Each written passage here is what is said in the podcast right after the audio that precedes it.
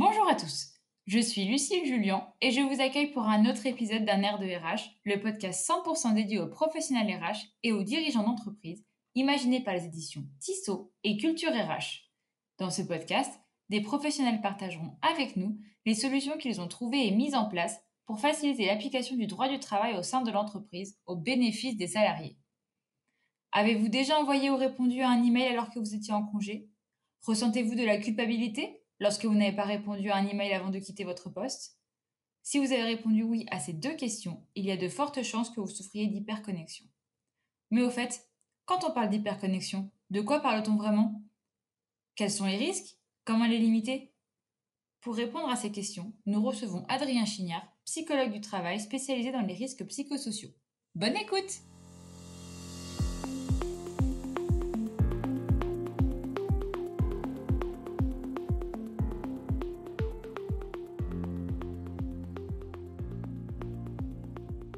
Bonjour Adrien. Bonjour Lucille. Merci d'avoir accepté notre invitation. Bah, écoutez, c'est moi qui vous remercie de m'avoir invité. C'est avec plaisir que je partage sur des sujets qui me passionnent. Plaisir partagé. Euh, avant de commencer, est-ce que vous pourriez vous présenter, s'il vous plaît?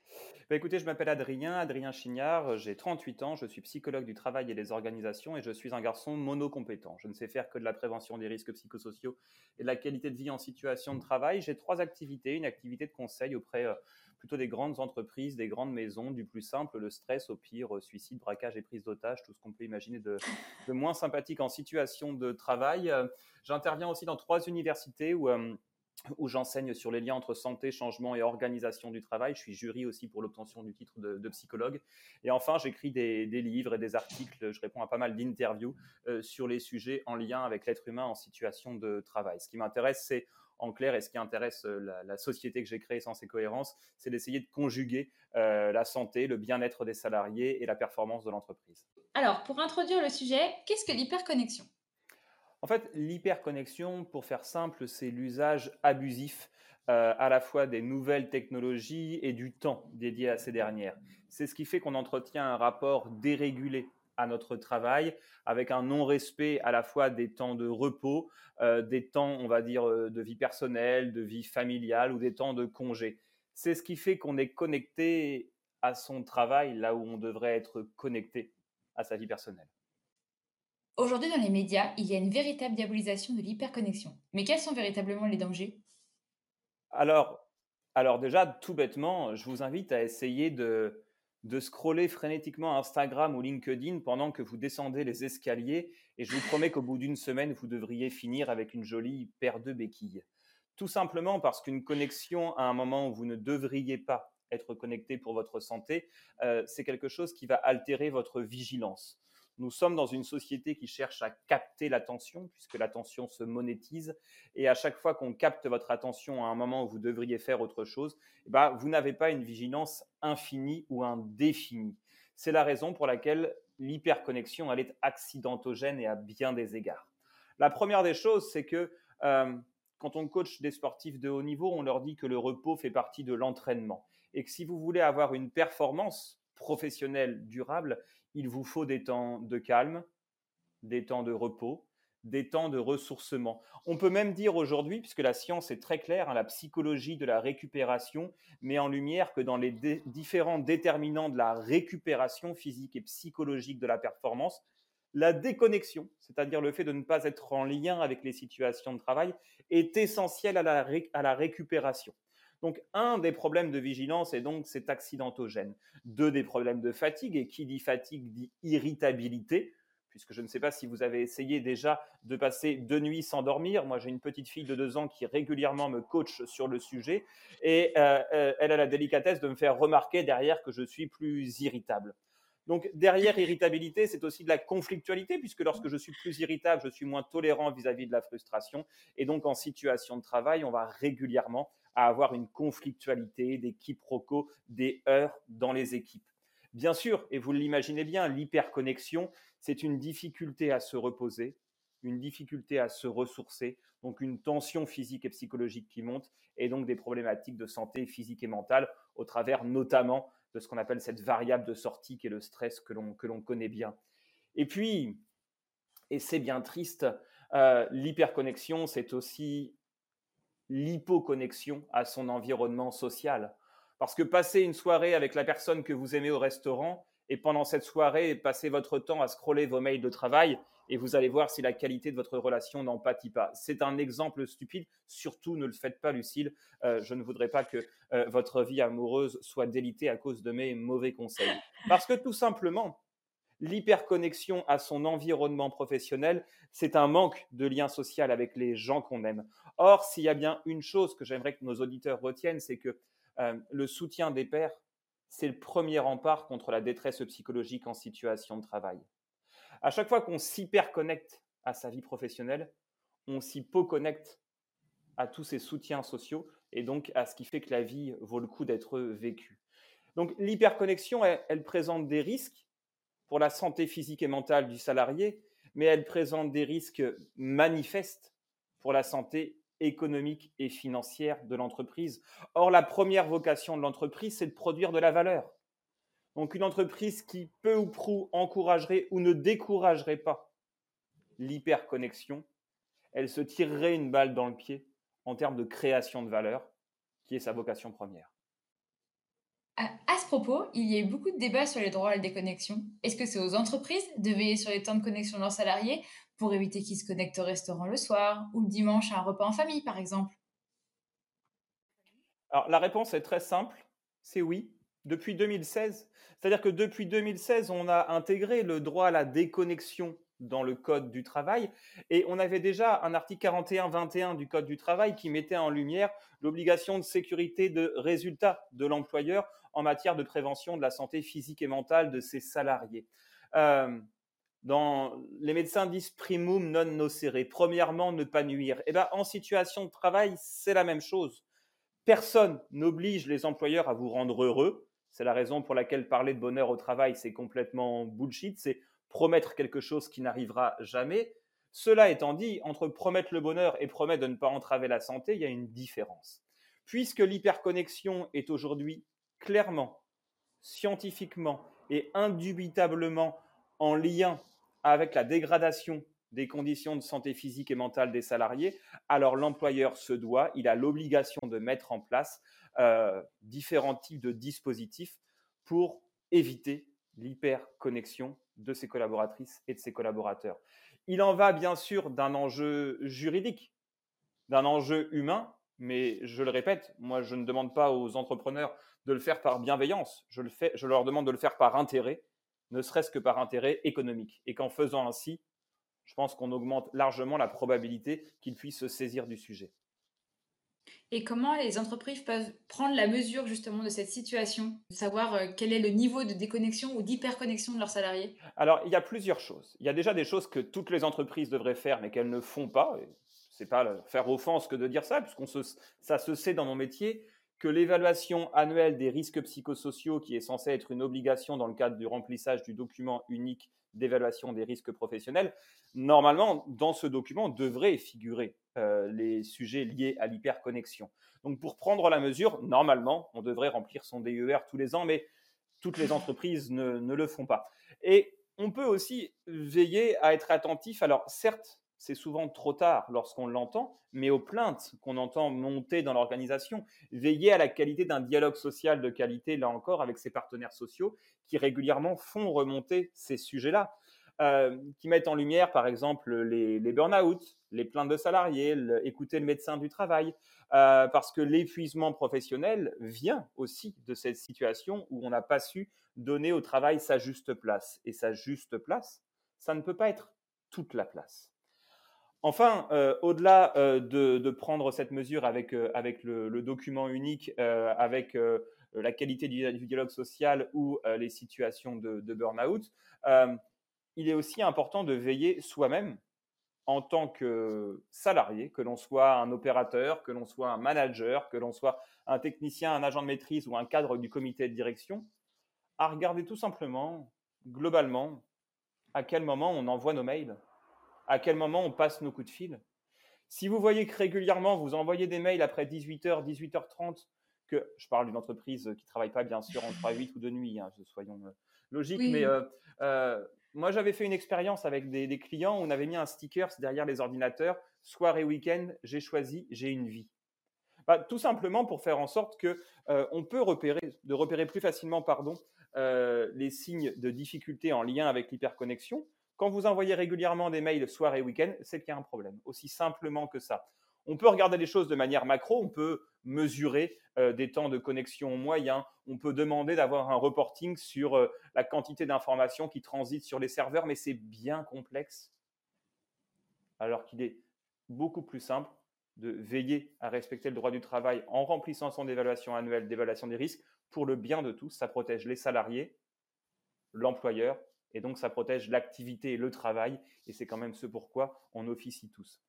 Donc voilà plusieurs indicateurs qui peuvent être intéressants à regarder et que moi je vous, invite véritablement à regarder. Mais on ne devrait pas dire ça en tant que préventeur, mais c'est toujours intéressant de commencer par balayer devant sa porte et de regarder globalement sur le dernier mois à quel moment on a envoyé nos mails. Et si régulièrement on a des mails ou des réunions qui dépassent les 18 heures ou qui se font soir et week-end, c'est alors qu'il y a un problème. Oui, mais c'est un peu le chat qui se mord la queue parce qu'il y a des gens qui envoient des emails tard le soir, par exemple, ou pendant les congés, les arrêts maladie de collaborateurs, mais il y a aussi des gens qui lisent ces messages qui ont été envoyés alors qu'ils ne devraient pas, parce que justement, ils sont en congé, en arrêt maladie, ou parce qu'il est tout simplement tard le soir. Mais alors, comment pourrait-on éviter ça? Pour répondre à votre question, il y a plusieurs façons euh, d'enrayer ce cercle vicieux. La première des choses, euh, c'est déjà de sensibiliser les uns et les autres euh, à la problématique de l'hyperconnexion, au risque pour eux, au risque pour leurs équipes et au risque pour l'entreprise. Ça me paraît, euh, à mon avis, euh, la première des choses, des, choses à faire. La deuxième des choses à faire, c'est parfois plus radical, c'est de couper les serveurs. Moi, j'ai des clients qui coupent les serveurs soir et week-end pour être sûr qu'effectivement, on n'aura pas la tentation d'aller d'aller se, connecter. Certains font des chartes. Je suis personnellement assez dubitatif, puisque globalement, les chartes, c'est ce qu'on fait quand on a envie de rien faire. en tout cas, ça permet de, de déclarer qu'on a fait quelque chose mais à chaque fois que je me balade dans des entreprises dans lesquelles il y a des chartes, elles sont édictées surtout pour ne pas être respectées. Hein, dans mon métier, on dit que le fanatisme, c'est la surcompensation du doute. Bah, la charte, c'est ce qu'on fait quand on n'a surtout pas envie de mettre en place une vraie politique négociée sur ces sujets-là. Euh, moi, je suis aussi toujours favorable à, à montrer une forme d'exemplarité managériale. Toutes les entreprises dans lesquelles je suis passé qui ont voulu mettre en place des projets euh, droit à la déconnexion ont commencé par une sensibilisation du CODIR et du COMEX et une modification des pratiques du CODIR et des COMEX, zéro mail le soir et week-end. Ça les agace un petit peu au départ parce que ce sont souvent des personnes qui sont très investies, très engagées et qui ont aussi beaucoup de responsabilités. Je ne suis pas en train de, jeter l'opprobre pour ces personnes qui sont euh, méga investies dans leur travail. L'idée, c'est de, leur, de les aider à se rendre compte euh, qu'en dégageant un, peu de temps pour autre chose, elles sont aussi plus audacieuses, plus calmes, plus à l'écoute, plus sereines et donc plus performantes. Je ne me demande à personne de me croire sur parole, en fait. Toutes les études le montrent depuis plus de 40 ans. Donc, on va essayer de modifier le rapport du comité de direction ou de la gouvernance de l'entreprise à cette hyperconnexion et ça va déjà permettre, on va dire, d'abaisser le niveau de culpabilité qui va générer chez celui qui se dit mais je ne suis pas allé euh, checker mes mails ou je n'ai pas répondu parce que c'est la grande difficulté, c'est que l'émotion qu'on vit à ce moment-là quand on est nous du côté du récepteur ou qu'on est en vacances, c'est de la culpabilité. Et c'est une émotion qui a une fonction, la culpabilité. Elle nous permet de réguler l'injustice qu'on pense avoir générée ou on va dire euh, le, oui l'injustice qu'on pense avoir générée euh, chez autrui. Et là, on se dit en tant qu'employé, je dois être loyal. Or, un employé loyal, c'est quelqu'un qui répond tout le temps vite euh, et précisément. Or, je suis en vacances, donc je suis déloyal, donc je vais me connecter. Ah, il va s'agir de modifier la représentation qu'on se fait de la loyauté euh, en expliquant que la loyauté, c'est d'abord savoir prendre ses responsabilités par rapport à soi-même avant de le faire par rapport aux autres. Vous savez, Lucille, c'est un peu comme quand on prend l'avion. Quand vous prenez l'avion, on vous dit en cas de dépressurisation euh, de l'appareil, un masque à oxygène tombera directement. Mettez-le d'abord sur vous avant de le mettre sur les autres. Et ben, c'est là un principe de responsabilité par rapport à l'hyperconnexion. Il s'agit d'être responsable vis-à-vis de soi avant d'être responsable vis-à-vis des autres. Et du coup, là, suite au confinement, il y a beaucoup d'entreprises qui passent en télétravail, que les risques d'hyperconnexion, ils sont accentués. Comment on pourrait les limiter? Alors, est-ce que les risques sont accentués? Oui, forcément, puisque les régulations internes n'existent plus. La régulation interne, ça peut être aussi simple que vos collègues qui vous disent à 18h, viens, on va boire une bière à côté. Mais ça peut paraître euh, quelque chose de tout à fait secondaire. Or, on sait que nous sommes des êtres sociaux. Et mmh. nous sommes des êtres sociaux dont les comportements sont très caractérisés par la norme dans laquelle on est. Enfin, celui ou celle qui en 2020 croit encore au libre arbitre en situation de travail va au-devant de grandes déconvenues. C'est-à-dire que vous n'êtes pas complètement, on va dire, indépendant du champ dans lequel vous vous situez. Ce qui veut dire qu'en télétravail, on vous déconnecte de l'environnement de travail et vous êtes plugué chez vous. D'ailleurs, les dernières études montrent qu'en télétravail, on bosse en moyenne 49 minutes de plus par jour. C'est bien la preuve que, certes, on gagne du temps de trajet, mais ce temps de trajet, on le retransforme en temps de travail supplémentaire. Donc, oui, pour celles et ceux qui sont notamment des travailleurs isolés, c'est-à-dire je suis seul chez moi en télétravail, on sait que la probabilité d'hyperconnexion est largement plus accrue.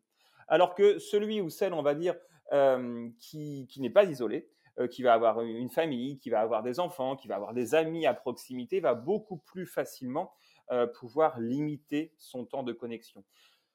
L'idée, c'est pas que le télétravail est en soi quelque chose de, de négatif, c'est que le poison, il est dans la dose.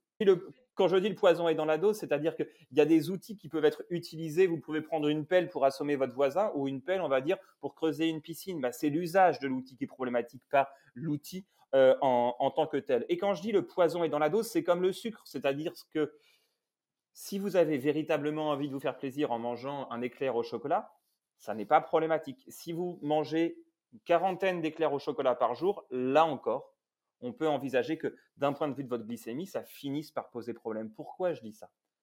Parce que le télétravail, lorsqu'il est l'œuvre d'une négociation collective, qu'il a été concerté, qu'on donne aux salariés les moyens de son exercice, les conditions de succès, ce mode d'organisation, force est de constater qu'il plaît. En tout cas, qu'il plaît à de mmh. nombreuses personnes. Dès lors que c'est l'œuvre d'un choix concerté, le télétravail, il plaît. Dès lors que c'est l'œuvre d'un choix concerté.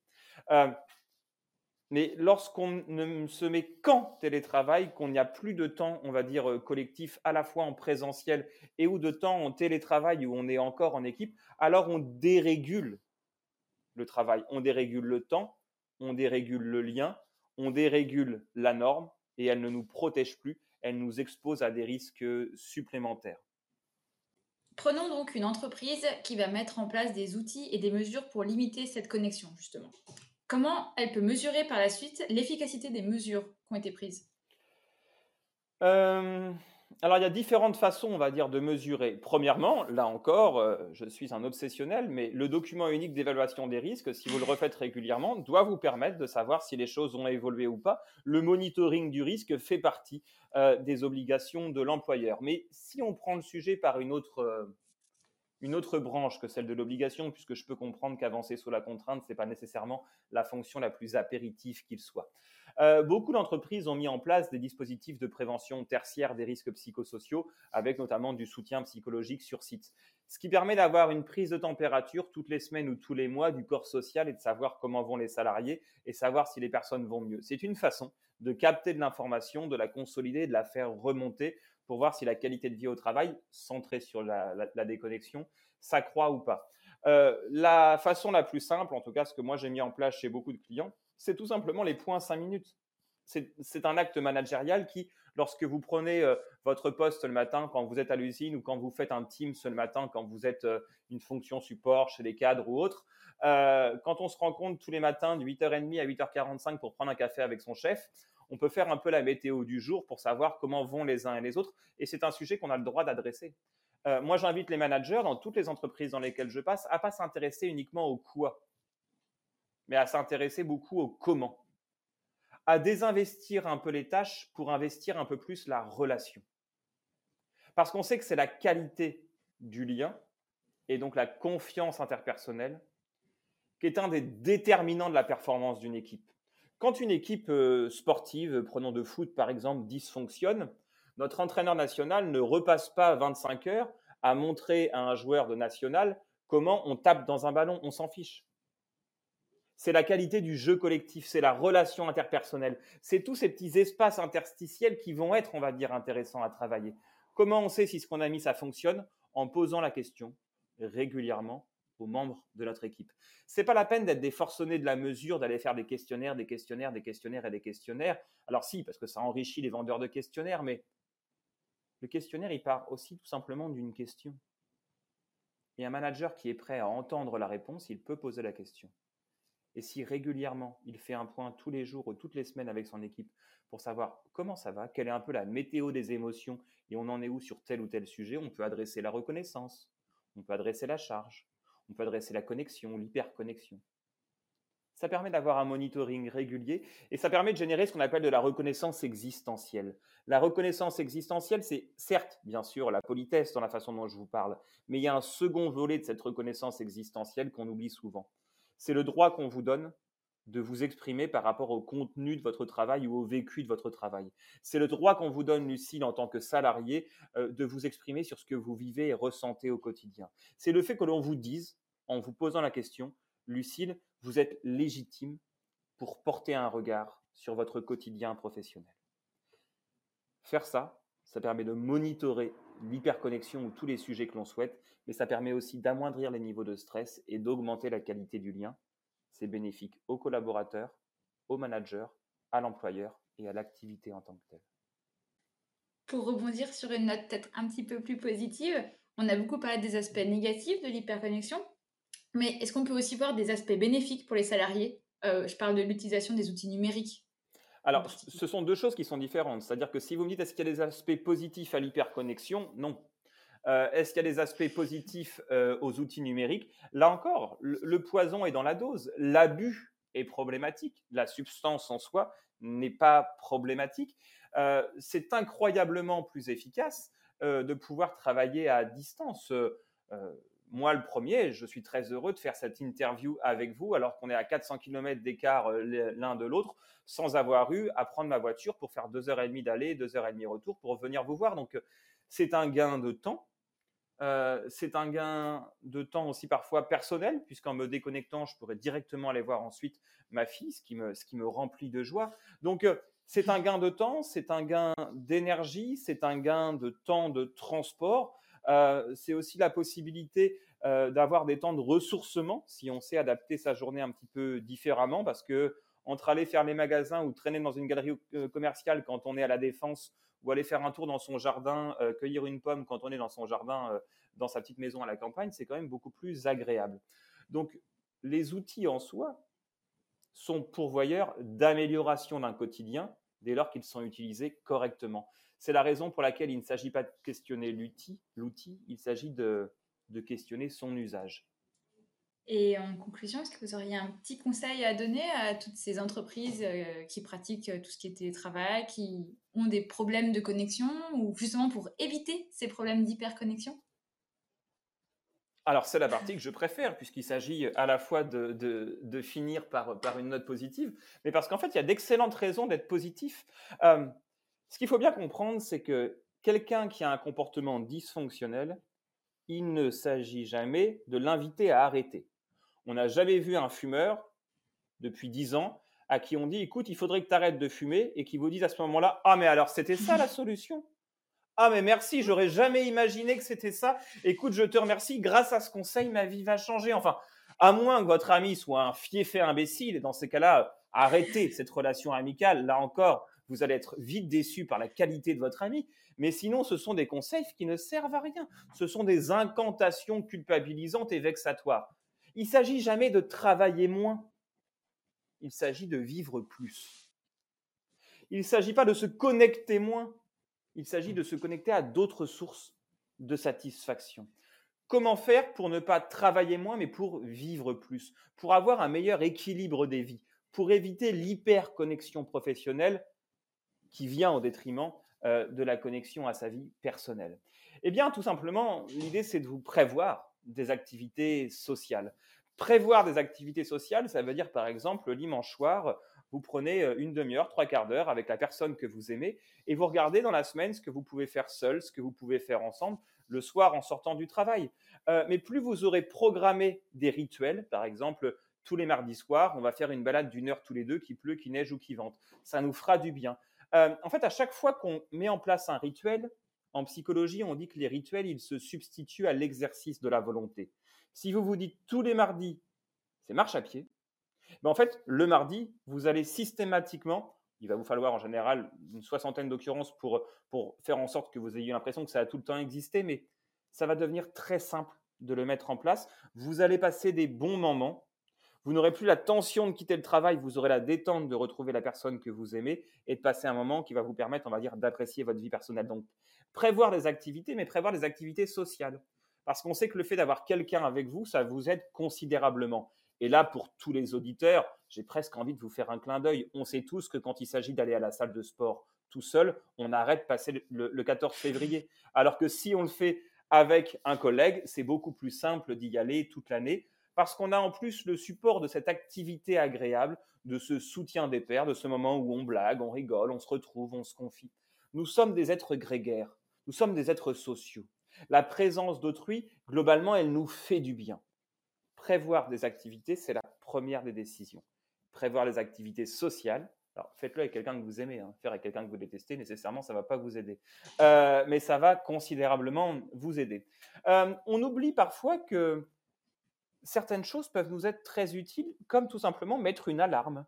Euh, alors souvent, on me dit, mais t'enfonces des portes ouvertes. Et quand je dis aux personnes, mais écoutez, faites attention. Maintenant, tous les jours, à 6h moins 5, mettez une alarme. Parce que 6h moins 5, l'alarme qui sonne, ça vous dit Oh, dans 5 minutes, il faut que j'ai arrêté. Et là encore, c'est vous contraindre un petit peu par un outil qui va vous rappeler euh, que le temps passe. Parce que lorsqu'on adore son travail, moi j'adore ce que je fais, lorsque j'adore mon travail et que je suis happé dans mon quotidien, je vis régulièrement ce qu'on appelle des expériences de flow en psychologie. Les expériences de flow, vous savez, c'est quand vous êtes tellement dans votre truc qu'on vous appelle en disant Mais tu te rends compte que là, il est l'heure d'aller dîner? Et vous dites oh, je m'étais pas rendu compte de l'heure qu'il est. Parce qu'en fait, la conception du temps, elle est différenciée par les activités.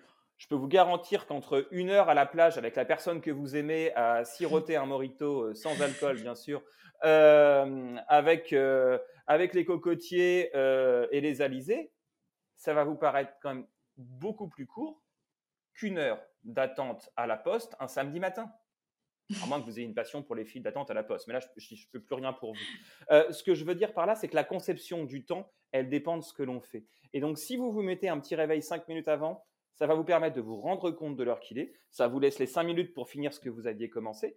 Et ça vous permet de vous dire, allez, ça a sonné, c'est une limite. L'idée, si on sent une tension à l'idée de se déconnecter, parce que comme vous le dites, on est parfois extrêmement en difficulté, on se sent coupable de se déconnecter, surtout quand les autres travaillent plus tard. L'idée, c'est de réorienter son attention. C'est de se dire, c'est d'arrêter de se dire, je suis en train d'arrêter, je suis coupable, je ne suis pas loyal, je ne suis pas aussi bon que les autres, je ne suis pas aussi investi. C'est d'éviter, on va dire, cette machine à se juger en réorientant son attention. C'est pas j'arrête pour attendre dans mon canapé en me rongeant les angles en me disant qu'est-ce que vont penser les autres. C'est j'arrête cette activité pour me réinvestir dans une autre qui me plaît. Ça peut être pour cuisiner, pour aller au cinéma, pour aller marcher. Euh, mais systématiquement, quand on arrête, c'est pas juste pour se mettre devant la télé à regarder les chaînes d'infos en continu, parce que c'est la meilleure façon d'avoir encore plus de tension et de culpabilité. C'est pour trouver ce qu'on appelle en psychologie une activité support de, de détente. Enfin, le dernier conseil, vous ne direz pas que c'est moi qui l'ai donné parce que je l'assume que moyennement. C'est de passer une partie de sa vie en mode avion, Lucille. Passer une partie de sa vie en mode avion, ça veut dire prévoir des temps euh, qui permettent de redescendre tout doucement en pression. Par exemple, moi, je ne travaille jamais le vendredi après-midi. Le vendredi après-midi, en tout cas, je ne travaille pas officiellement. Mon téléphone est en mode avion, ma messagerie est coupée, parce que j'aime bien avoir une bulle de 3 heures. En général, je fais ça de 13h30 à 16h30. Ensuite, je vais chercher ma fille à la crèche mais j'ai une bulle de trois heures où je suis concentré, pas de téléphone, pas de mail, juste du temps de concentration pure, pas pour me tourner les pouces. C'est le moment de la semaine où je suis le plus productif, où je peux finir véritablement les tâches de la semaine pour partir en week-end avec une charge mentale réduite. N'oublions jamais, Lucille, que la charge mentale, c'est toujours la conséquence d'une activité qu'on n'a pas terminée ou qu'on n'a pas eu l'occasion de mener avec le bon degré de qualité perçue. La dernière fois que vous avez fini votre journée en vous disant mais j'ai fait tout ce que je voulais faire et ce que j'ai fait c'est génial, le soir vous avez mmh. pensé à autre chose qu'au C'est vrai.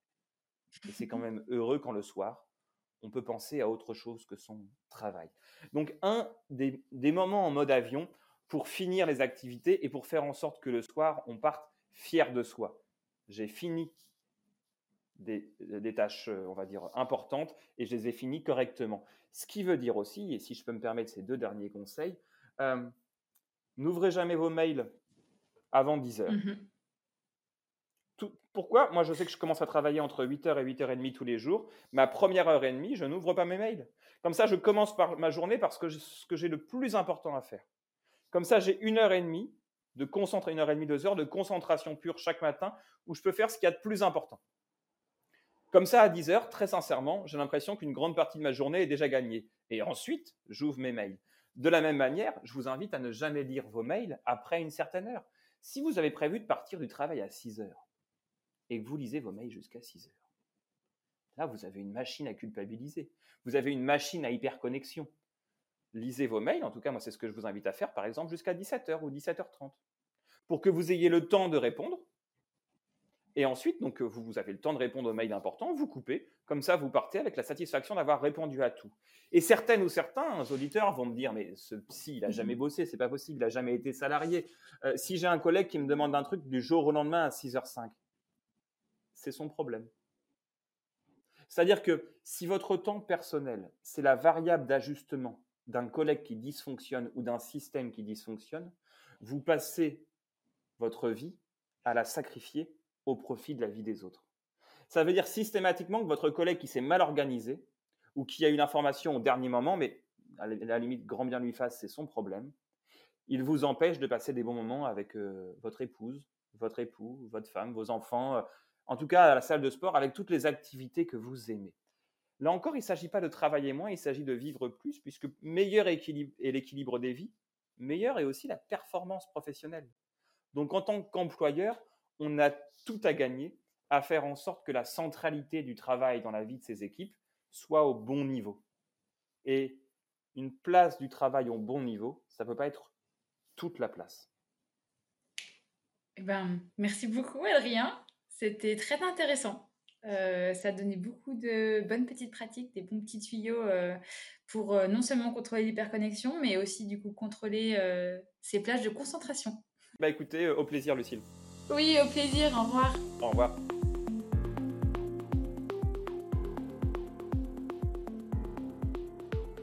C'est déjà la fin de cet épisode.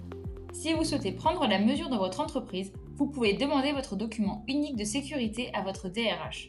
Merci à Adrien Chignard de nous avoir accordé du temps pour parler de ce sujet. N'hésitez pas à partager ce podcast avec vos collègues ou amis que cela pourrait intéresser. Merci à vous de nous avoir écoutés. Je vous donne rendez-vous très vite avec le prochain épisode.